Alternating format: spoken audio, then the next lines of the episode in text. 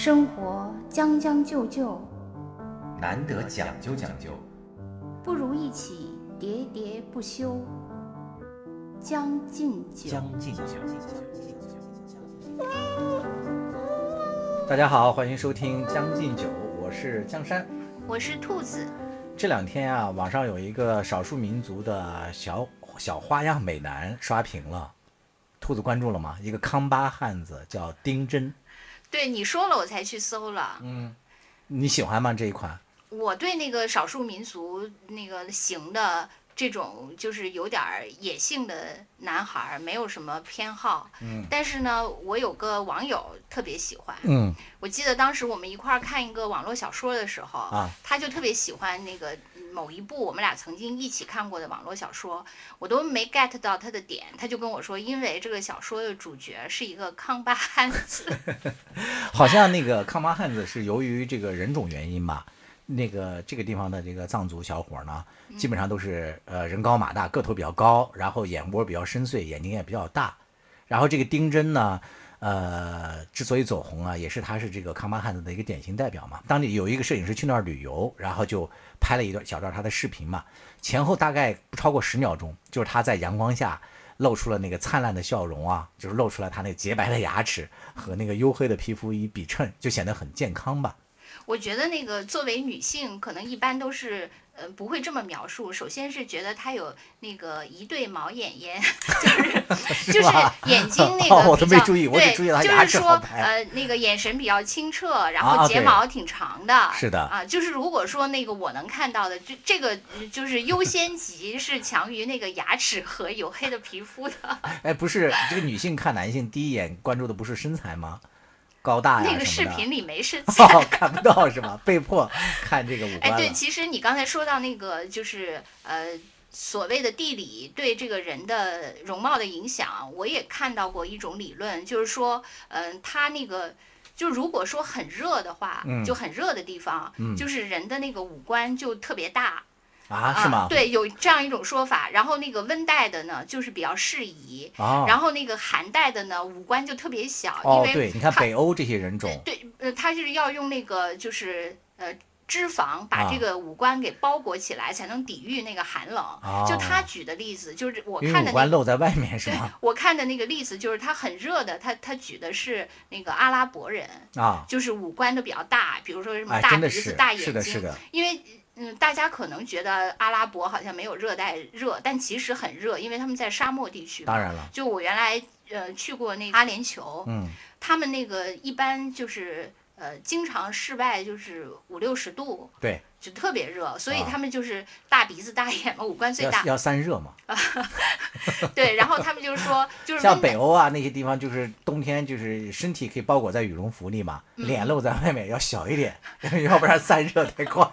然后对，还有人说他们的鼻子就是这个是另一个理论，就是说呃他的鼻子，北欧的人的那个鼻子比较大嘛，对，可能也是跟他那个抵御寒冷那个呼吸什么的这些有关。嗯。然后那个他就说说呃就是温带的人。就是五官大小长得就比较适宜，所以也诞生了好多那个俊男美女。对。然后如果他举的那个韩代的，他是举的类似于比如说呃什么西伯利亚人或者是蒙古人，还有那个爱斯基摩。嗯，对，还有那个韩就是朝鲜半岛的人，他们都是小眉小眼，然后就是有的是把他们说成大饼脸，就是脂其实就是脂肪包裹着那个五官，所以五官呢就是好像眼睛比较细啊，什么嗯鼻子嘴。也都不是很大，其实是被五官就是被脂肪给覆盖住了啊啊，有这样一种说法啊，所以就说温带就跟你的养花理论一样，就是为什么花朵只在温带开放，因为气候最适宜，是吧？所以就长得最漂亮。而且先说丁真这一款，你喜欢吗？我对那个野性，就是我不是说我这个网友特别喜欢这个什么康巴汉子这这款嘛，我就我说我都不太理解那个美。我说你作为一个城市长大的呃女孩，你是怎么发现了这这个这个奇迹的？对，他说是身体的呼唤，他说是因为深处啊，他小的时候就是在他们家门口有一对那个彝族的母子，就是卖那个什么金银器。啊，然后呃对，就卖一些什么银器，对，可能是。然后呢，那个儿子呢，就是长得特别帅，就是一个彝族的小伙子，就自此就让他，就是确实是跟在他心里打了标签了，成长经历有关，美等于少数民族。然后他就说，他说那个就是呃有一种野性的美，嗯，呃他说但是呢，就是由于他们那个就整天走街串巷的嘛，他说就是卫生条件不是很好，对对对啊，然后我就跟他说，我说你这不就矛盾吗？怎么可能又野又干净？对，就特别干净就没法野了，是的，所以这个就是就像那首歌唱的什么又要我美又要我什么。那个啥啥啥，对呀，就是陈粒的那首歌吧，对，就跟那个就包括我们很多也说既要又要，就既要又要既当又立，因为它本身就是矛盾的，是不是？你怎么能让你网友可以说了，我把它掳回家，好好给它洗搓洗一下，那它就不野了，好吗？啊，对啊，啊，对呀，就是因为野，它就是就是原生失去了那个天然的味道。对，但是因为兔子你是从小在城市里长大的嘛，所以要是你对厕所又要求这么高，对干净啊什么这个程度要求很高，所以你很难享受田园之美。对我确实，我觉得我可能就是只能停留在想象中啊，就是对那些，就比如说，呃，就前一阵我不是发了你一篇文章吗？就是有一个那个演员，其实很呃算挺小众的吧，叫张宇嘛。啊，对。然后那篇文章 就说说他代表了一种那个底层的性感嘛。对。呃，后来后来我又看了那个，就是把这些呃，就这一类型的，他们又有一个另外的一个名词叫土狗男孩儿。对你跟我说过，我第一反应是是以为是屠户，就杀狗杀猪的呢。哦，后来才明白是土，就是。呃，家里养的那个土狗，对，就是说，他们就是说这些土狗男孩呢，就是他为什么就是他不能叫土男孩？嗯，他就比如说你拿影视的形象来类比嘛，他就说你比如说王宝强，嗯，他就只有土，他不能称为土狗男孩，就土狗男孩。哎，土狗男孩呢？他必就是首先他不能是纯农村的。嗯，如果纯农村的话，他其实是就有两个问题。第一个是他所代表的那些什么呃那个丰收啊、田埂啊那些就是比较呃暖色的那个色调是不属于土狗男孩的。嗯，另外一点呢就是。那个农村青年呢，他不管怎样，他都有宅基地，这个也是跟土狗青年就是对一无所有、孑然一身这个特点标签是是是背道而驰的嘛，所以他不是那个农村青年。尤其是现在这个宅基地越来越值钱了。对他必须是那个就是城乡结合部的，什么修摩托车的、送电瓶的，就是这一类的嘛。送快递的。对，然后土狗少年的代表就是易烊千玺嘛，就是少年的你啊，对是。不是说易烊千玺本人，是说少年的你少年的你就是小北嘛，对，是那个少年土狗的代表，就青年土狗代表就是。还有就是刚才说的那个张宇嘛。对，青年土狗代表就是张宇，还有那个胡歌演的那个南方车站的啥啥啥，对对对，就是这是青年土狗，然后中年土狗就是廖凡同学，是不是黄黄觉同学也是？啊，对，黄黄觉也是，黄觉尤其是最近他出演了好多这个嘛，就南方车站的聚会里也有黄觉嘛，另外他还演了这个。啊，最近大热的 B 站的那个神剧，就是《疯犬少年的天空》，他在里面演了那个屠户，这是真的一个屠户，他叫屠夫。就是你作为一个男性，你也能就是体会到这个土狗青年的性感，是吗？我体会不到，完全体会不到。就是我能识别是谁是，但是我体会不到他们。那那篇里面我要体会到我自己，我自己就是。你不是，你早已经那个脱离了。你你可能曾经试过，但是你很快，你那个土狗期特别短。土狗期。我认识你的时候，你已经过了土狗期了。好像我们大家现在就觉得，哎，是不是女孩追星追的都是那些就是呃小鲜肉啊？哎，对，小鲜肉就是光鲜亮洁的呀，就是肤白貌美的那些。但是实际上呢，就是那可能就是嗯。也有一些人是已经厌倦了这些东西了，所以你给我发了那篇文章之后，我非常惊奇嘛。我一直以为，因为毕竟所谓的这些顶流，基本上都是高富帅、小鲜肉，是吧？大长腿，然后整容脸，基本上都是这些嘛。没想到啊，还真的有一些这个底层人民的，就就叫什么？对，底层的性感。就是这些劳动人民的是啊，就是土狗男孩嘛。对，然后觉得这世界有希望了。你看到就是有一些呃女女网友在底下说嘛，就是说张宇什么看完了以后，好想跟他一起在城乡结合部卖假冒伪劣皮鞋。啊，对，就张宇是那个，就是演过那个呃，我不是药神里面的那个黄毛吧？还有那个呃，平凡之辈里面的那个那个张宇。其实我没有看过，就是张宇的那个，就是而且呢，就是我是看了他的一些剧照，看剧照我是体会不到这个底层的性感的啊。是，他也本身也算是一个大器晚成的一个演员嘛，他其实已经三十八岁了，可能就是动起来才行。嗯，我觉得很多动起来才行，不许联想。好的，嗯，就是我我觉得可能很多人确实是动起来才有美。嗯，比如说啊，我就再说另外一个演员，就是祖峰。其实祖峰也算土狗男孩吗？不是，他不算土狗男孩，他是论证动起来才美啊。其实我声音不错啊，对他声音很好听。但是我第一次那个就是看到祖峰是在那个《建党伟业》这个电影里啊。那啊，那里面就是那个啥吧，就是那些演员都没有什么表演空间嘛。啊，但是呢，就是我和我的一个闺蜜，我们俩一起去看的这个电影啊。尽管呢，祖峰在那里面大概演了一个第十八线的那个第十八号男主吧，就是那样非常没有主角嘛，都是啊，不有主角的啊，有主角，那个就是陈独秀和李大钊嘛，但他那个里面是一个特别特别边缘的那个一个共产党人，但是我这个闺蜜呢，一下就喜欢上了祖峰，他怎么动起来了？哪个举动啊？他不是，就是说祖峰。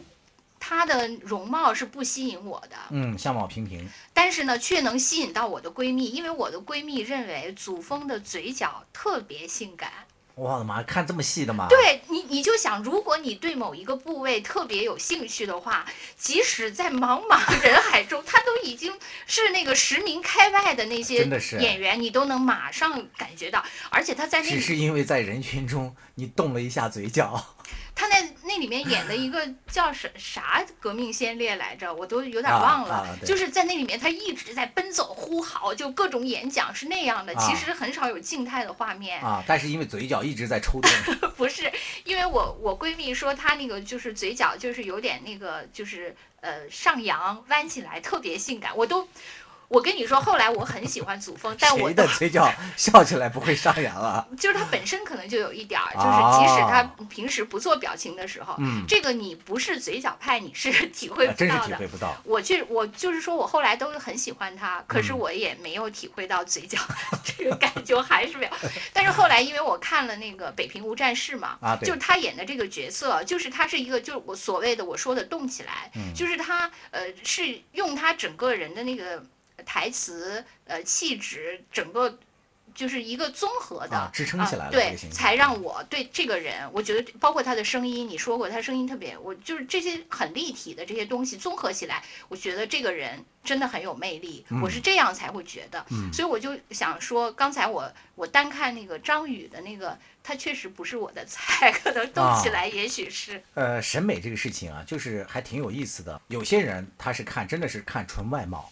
是吧？就是尤其以五官和身材为主嘛，这是两大主流的审美的类别。但是呢，也不排除有一些人是比较喜欢更具体的一些部位，或者是某些器官，是不是？就像你刚才说的这个嘴角是一种。我还有一个朋友，就大王，他呢，我问他啊，就是咱们这个节目开始前，我说，哎，你喜欢什么样的这个呃男性啊？他首先说了一个，我好像。嗯，没有怎么关注过外貌男性。他说我就喜欢一种感觉。我说哪种感觉呢？他说姜文吧。我说哦，就是那种大胡子比较糙的那种那个中年男性嘛。他就不太认同，他觉得不糙啊，他觉得这人很 帅呀，是吧？但是后来他又给我仔细想了一下，他说啊也不对。他说我觉得啊，我特别喜欢这个手指好看的男性。嗯嗯。这下子又颠覆我的想象了。我从来都 想象不到手会怎么好看。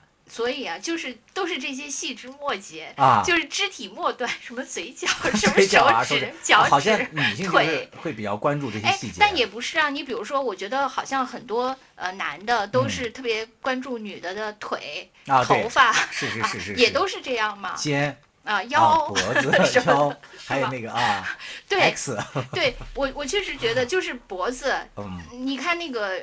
日本的衣服和服，就是专门给你展示脖子嘛。我我本人就是对脖子比较痴迷嘛，是吧？啊，我觉得尤其是后脖梗，对 对，就是就比较梗直的那种，很那个肤白，然后又比较直，然后又有一些细碎的发梢这种。啊，对，所以你看，那个日本确实还很会露。你看和服，哎，对，对吧？和服露的就是这个位置，是的，这个位置多么的精准啊，露的。你觉得还有就是说到那个男女，比如说你有没有就是呃遇到一个人，觉得他实在太好看了，就是移不开眼睛，有这个有这种经历吗？有过，是吗？比如，嗯，这个又要开始那个揭露那个心理的那个啥了吧？嗯，其实有过两段。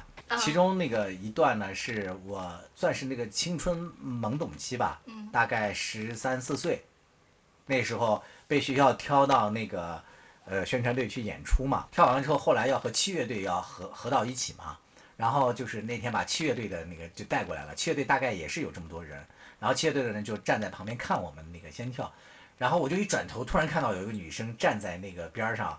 哇！当时我就觉得哇，像天仙一样，这个小姐姐，嗯，就很漂亮，嗯，然后是汉族吗？汉族，她梳着一个大辫子，还一直在笑，就看着我们跳。她一个人站在边上，我当时就是我毫不那个夸张的说，就感觉到一道光就照过来了。嗯，我那时候第一次就意识到这个异性的美嘛。嗯，然后而且我就觉得，就像那个贾宝玉见林黛玉那种感觉，就是这个姐姐我是见过的。这个妹妹好吗？她比我大，当时真的是这种感觉。嗯，所以我就那个。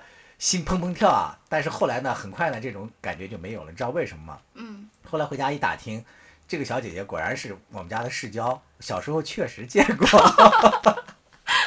是这种原因。这个太写实派了。对，顿时就这个好感就过去了。就是不是前世见的，是这辈子见的。对，是这真的见过，这是这是，而且后来我俩就成了特别好的一个朋友。嗯。后来我们那个那个上高中也在一个班嘛。到现在关系还都挺好的。那后来他那个容貌就是还是始终让你有这一道光，就你每次跟他说话都觉得沐浴。啊，没有了。后来当这层神秘的这个 感觉过去之后，就那个泯然众人矣了。哦，真的是吗？他的五官一下都消失了，对，就再也没有这么好看。就至少没有这么细，好看是好看，但是没有这么大的吸引力了。啊。再加上学习，后来成了竞争对手了。相爱相杀是最大的梗。没有人看不上我。然后这是第一次见面，还有第二次就是后来我在那个那个传媒大学上研究生的时候，有一次在图书馆，我们隔着那个经常就是偶像剧里会演的嘛，啊，就是隔着那个拿开一本书，突然对面露出来了一双眼睛，嗯，哇，那双眼睛。就是和你眼睛有一点像，一种类型的，就大大的眼睛，双眼皮，然后皮肤白白的，然后当时他眼光就是有点那个惊诧嘛，他还拿了一个乒乓球拍，在那个图书馆里，他可能是刚打完球去借书，然后我一拿掉那个书，他先是惊诧，然后我也惊诧，然后他突然那个意识到自己有点失态，就又很那个赧然一笑嘛，就很羞涩。我发现我特别容易被羞涩的人打动，嗯，就他那个羞涩的一笑，然后他一低头就走了。就是最是那一低头的温柔，对，真的是惊艳。然后从那以后，我就一直就特别希望那个碰到他嘛。嗯。然后后来在学校里又碰到过两三次，当时没有微信。第二次印象更深，皮肤特别白，眼睛很大，然后气质很羞涩。哎，可是这个不是你我以为的你喜欢的类型啊！我就一直喜欢这种类型？你喜欢的不是愁苦型吗？这这个关于愁苦这个词啊，就无数。我我把我喜欢的这个异性跟大家分享之后，有好多这个女女性的朋友都不屑地说，不就是很愁苦吗？要么就是很凄美吗？对我确实喜欢的这种类型的，好像有一种那个被害的那种类型。你看，首先是那个少年时代的吴倩莲，就被欺辱与被损害的 是吧？对，我特别喜欢吴倩莲。这是还有后来的，你别其实现在的刘诗诗，我觉得也挺好的。我觉得我特别容易喜欢这种类型的，就没有什么攻击性，他的长相，然后挺单薄的，是吧？嗯，就是不但是还是默默的要扛起生活的责任 那样的，是不是那种吗？外柔内刚，很坚韧，坚韧不拔，这种中华女性的优秀美德都集中在他身上了，喜欢这种类型。哎，我觉得人确实是可能有，就是很多人是。刚才有一句话好像有点提醒我了，你说被侮辱与被损害的，因为我特别喜欢托斯托耶夫斯基。哎呦，又到俄罗斯文学了。对，所以是不是由于这个潜意识的影响，我就也很喜欢这种女性的？我我觉得哈，很多男性都有这种某一类的。哎，你看，比如说到好莱坞明星里面，我觉得那个黑寡妇就斯嘉丽·约翰逊，我也特别喜欢。可是这个又又跟你他也是啊，也有那种凄美的类型啊，他很有一种那种美的。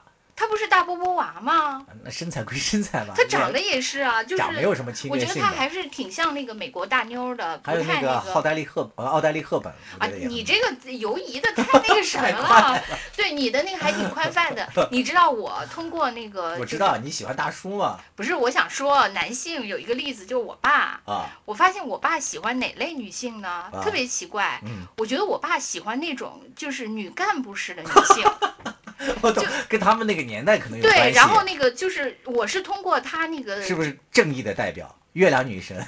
我是通过他看那个春晚，他觉得嗯就这么多年啊，我跟他一路看过来春晚，我发现他喜欢是殷秀梅类型的，真的。我爸就喜欢那那一类型的，绝对是女性。宋春丽。啊，对对对，是吧？是是是，真的嗯，就他就很爽朗。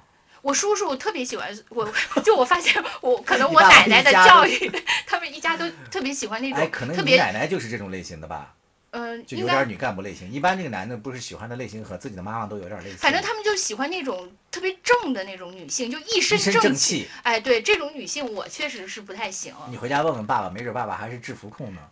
那倒不是。喜欢那个检察官什么这样的。反正他就是 看那个春晚，我就发现他们是这样的，啊，就比较喜欢这个类型。来来来，话题说回来，就说你喜欢的，我刚才讲了嘛，除了。呃，五官和身材，还有一些喜欢具体的这些身体器官部位，因为这个嘴角，或者说因为手指，或者喜欢上什么人的，还有耳垂、脖子什么的。还有一种类型是年龄，是吧？啊，对。兔子喜欢的就是由于年龄带给这个男人的岁月沧桑感，对吧？哎，我们刚开始在一起那个做同事的时候，大家讨论，然后兔子有一次说他喜欢的类型都是大叔型的。哇当时我们特别诧异，还真的有人喜欢老头儿，而且当时支持你的还有好多女性。是啊，因为这个是一种普遍的心理嘛，就是希望，就是首先自己很幼稚嘛，就因此你喜欢跟自己能形成互补的，喜欢成熟的嘛。对。然后另外呢，就是你希望得到宠爱嘛，嗯，就是你希望你自己永远是像一个孩子一样。对，其实就是这样的一个心理。就我至今不愿意摆脱这个心理，就是我之前说的，我不愿意把自己从一个。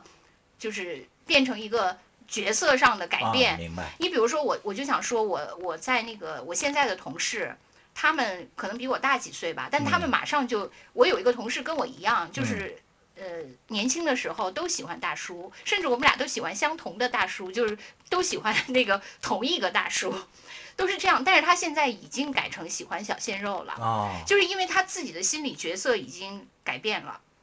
他就不再迷恋他，他比我更那个坚定的喜欢大叔，因为他嫁给了一个比他大将近二十岁的一个男性。嗯，你就想他把大叔喜欢大叔这件事儿贯彻到 贯彻 贯彻始终。但是他后来就是他已经转化了嘛，他现在就是啊，那没有没有，就是就是在那个虚拟中转化了，他就已经。呃，改成喜欢小鲜，而且他已经喜欢过好几个小鲜肉了，就活在虚拟世界里。对对，白天上网看那个，晚上默默的忍受着大叔在旁边打呼噜。但我就我还是没有实现这个转变，嗯，就是我还是至今喜欢。那你老公也是小鲜肉类型的呀？没有吧，我们俩一起都逐渐变成了腊肉，所以怪不得你对他越来越爱了呢。由于他越来越像大叔了，对，然后我还自 自己要把自己冻成一块鲜肉，鲜肉给强行熬成一我一直在冷冻室里，零下十八度。而且，但是就是说你喜欢这个大叔型的，也不是说什么大叔都可以吧？那当然了。啊，来来来讲一讲你喜欢的大叔类型。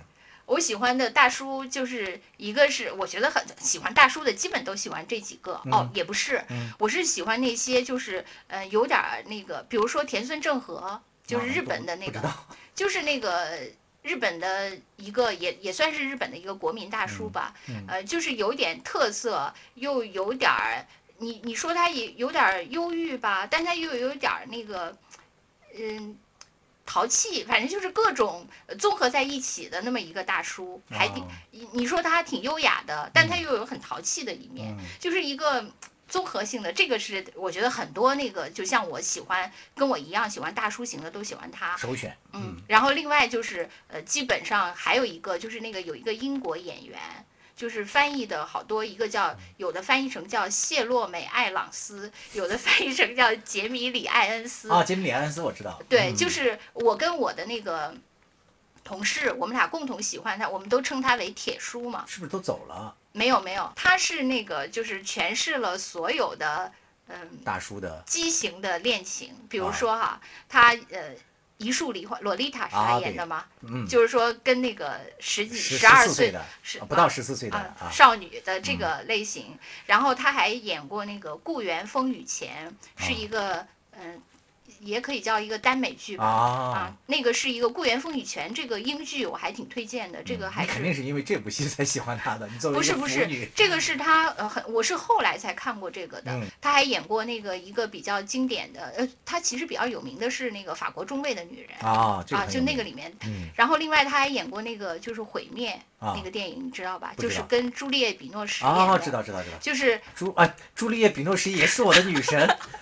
你女神太多了，也比较凄美愁苦，还行吧。你你看过那个毁灭那个片子吗？我没看过毁灭，但是我看过朱呃那个那个朱丽叶·比诺什的很多其他的。呃，毁灭也因为朱丽叶·比诺什就跟那个杰米·艾恩斯一样，就是他们都演了那种各种文艺片女对对对女神嘛，又比较胆大，敢演很多这个新浪潮啊什么这些电影都敢演。是她在那个就是呃这个毁灭这个片子也是，我是第一部看的就是铁叔的，就是这个毁灭和朱丽叶·比诺什。嗯。呃，朱丽叶·比诺什呢是他儿子的女朋友啊，呃，就是这样的一个故事啊。后来有就是哦，我看过，对吧？想起来了，这个片子很老了，是啊，大概得有二十年了，差不多。是是，是我上大学的时候看的。最后造成的那个悲剧嘛。对。后来他儿子好像自杀了吧？不是，是他们俩正在那个房间里被他儿子撞见了，然后他儿子就那个跌落到了，就从楼梯上跌下来了嘛。对这个片子，我认为是那个铁叔颜值的巅峰。哦，那个时候他才四十多岁吧，他演那个片子。大家可以找去看一看。对，那个还挺好看的。就他基本上就是把各种可能性的那个畸形恋都演了啊，对，全部演绎了一遍。还有吗？其他的老头？呃，我我这个是我大叔，不能说老头。就是还有一类喜欢就是那一类的老头儿，我这个不是我的菜。别说老头儿，就比如说什么克拉克盖博呀什么的那那一类的，太过气了啊。就是有一类的是那样的。我觉得那个年代的好莱坞的电影啊，都人都比较装，就那种形象都不太真实。呃，但就是那一种是是另一路的，就是这一派是有一点呃忧郁、神经质或者优雅什么的这一类的老头，就那一派的那种，就是好像是也老得有多老啊？四十往上，呃，这个是随着我自己年龄变化，对水涨船高的。懂了，对。比如说你在啊二三十岁的时候喜欢的这些，都是在四十岁以上的。对对。现在你自己快到了这个，快到了四十岁了，然后喜欢的是六十往上的，就年龄差要在。以二十到三十为最佳。你你不能这么量化情感好吗？啊，好吧。啊，我觉得我确实还是因为就是这种心情上的，就是其实就是心理角色上，因此喜欢这种。确实，我觉得人的这个审美啊。还是自己的这个心理历程的某一种投射吧，嗯，是吧？嗯，就喜欢的那种类型，比如说你刚才讲到家里的咱爸，是吧？喜欢的是这个女干部啊，这种这种类型的。可是可能到了现在这个社会里头，你知道《仙剑》这个类型的特别出女性，你知道吗？什么叫《仙剑》？《仙剑奇侠传》吗？啊，对的，就是类似系列嘛，不是有好多这个剧情？他们就说，就是因为现在打游戏的小孩特别多了。所以这些女主呢，是吧？就是因为他们很多人啊。对我来说，《仙剑》就只有胡歌。就是以前那个我们呃，就是有一个小同事，一个呃九零后一个小同事，他就跟我说，他说他就是从小打《仙剑》长大的一个小女孩儿。对。然后那个《仙剑》不是就是拍成剧了吗？是。拍成剧，其实一般的情况下，就是当你特别喜欢的一个东西影视化了，大家一般都是失望嘛。对。但是呢，他说就是他们那个圈儿，当时就是《仙剑》拍了以后。他们对那个胡歌和刘亦菲都特别满意。是，我想说的就是这个嘛，就是特殊的经历会对你的审美有很大的一些影响。对对，如果是选对了角儿的话啊。是是，因为他们就觉得。原来就觉得，就像那个《红楼梦》要拍了以后，就觉得贾宝玉肯定不够完美啊。是。但是呢，他们就觉得胡歌简直就是李逍遥太完美了，没有人有意见对他，就觉得他超额完成了任务。觉得刘亦菲也是挺完美的。当时。姐姐嘛，到这个名号到现在还都在那个沿用。对，我觉得那个就是，我也觉得胡歌还可以啊。但是我我我觉得可能是由于我就是变老了，虽然我一直在那个零下十八度里待着，但是 但是也架不住那个就是荷尔蒙下降。我现在就是对这些都只能是一个路人粉了，就是没法再对没法再那个就觉得还不错，呃。就是路人粉的意思，就是哎，有一天觉得他还不错，还不错的话，我就会去网上查查他大概的经历啊什么的，嗯，但是就绝对没有冲动再去一直 follow 他，嗯，当不了站姐了啊，对对，连这个你都知道是吗？当然知道，在你的这个普及下，啊，你看那个目前啊，你比如说，呃，我觉得这个审美啊，就是在变化。就是虽然说，你比如说在那个呃超女当初刚选的时候，就最火的当然是李宇春嘛，对吧？当时的这个审美或怎么样的这个变化，就是还挺大的。当时的那个李宇春作为这个中性风突然出现的时候，不是引起了社会上很大的争议嘛，对吧？哎，对，好像湖南卫视最后选的都是这种中性。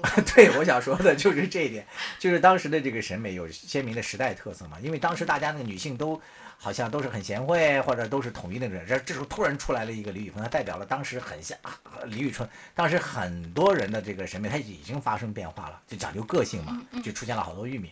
你看，但是呢，你看就有了，呃，这是十几年了吧？到现在，你看现在再选。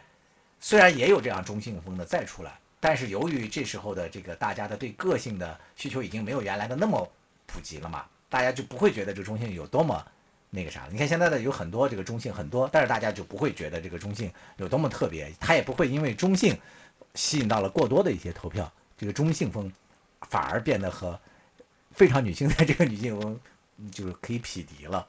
对，所以可能任何呃，就是潮流，确实都是社会心理的一种折射嘛。折射。对，就是像刚才咱们说的这个土狗男孩，也确实是，就是因为那些流量整容脸实在太多了。嗯，对。你说我整天看这些啊，现在反而一个特别真实。特别本真的这些反而又有意思。对，而且尤其是那个我们天天面临着那个收快递、什么收外卖，就跟那个外卖小哥、快递小哥这些土狗男孩群体接触太多了。真的，你知道吗？就是他们那个，我原来看过一些那个采访啊，他就说，其实，在那个情侣的那个制服扮演当中，就外卖小哥这个是特别受欢迎的，好多女性都希望自己的男朋友在那个俩人那个。那个亲热的时候穿着 外卖小哥的衣服，这是真的。今天穿饿了么，明天拍美穿美团，还可以换颜色，每天七天，每天换一个男朋友，而且那个顺便还可以把饭带回来。对角色扮演到底是种什么心理呢？作为一个角色扮演制服诱惑的爱好者，你讲一下。我怎么就是制服爱好者了？我得赶紧把我的美团。生活有点上头，日子出包浆。一再将就的活着，总有讲究的念想。将进酒，不打烊。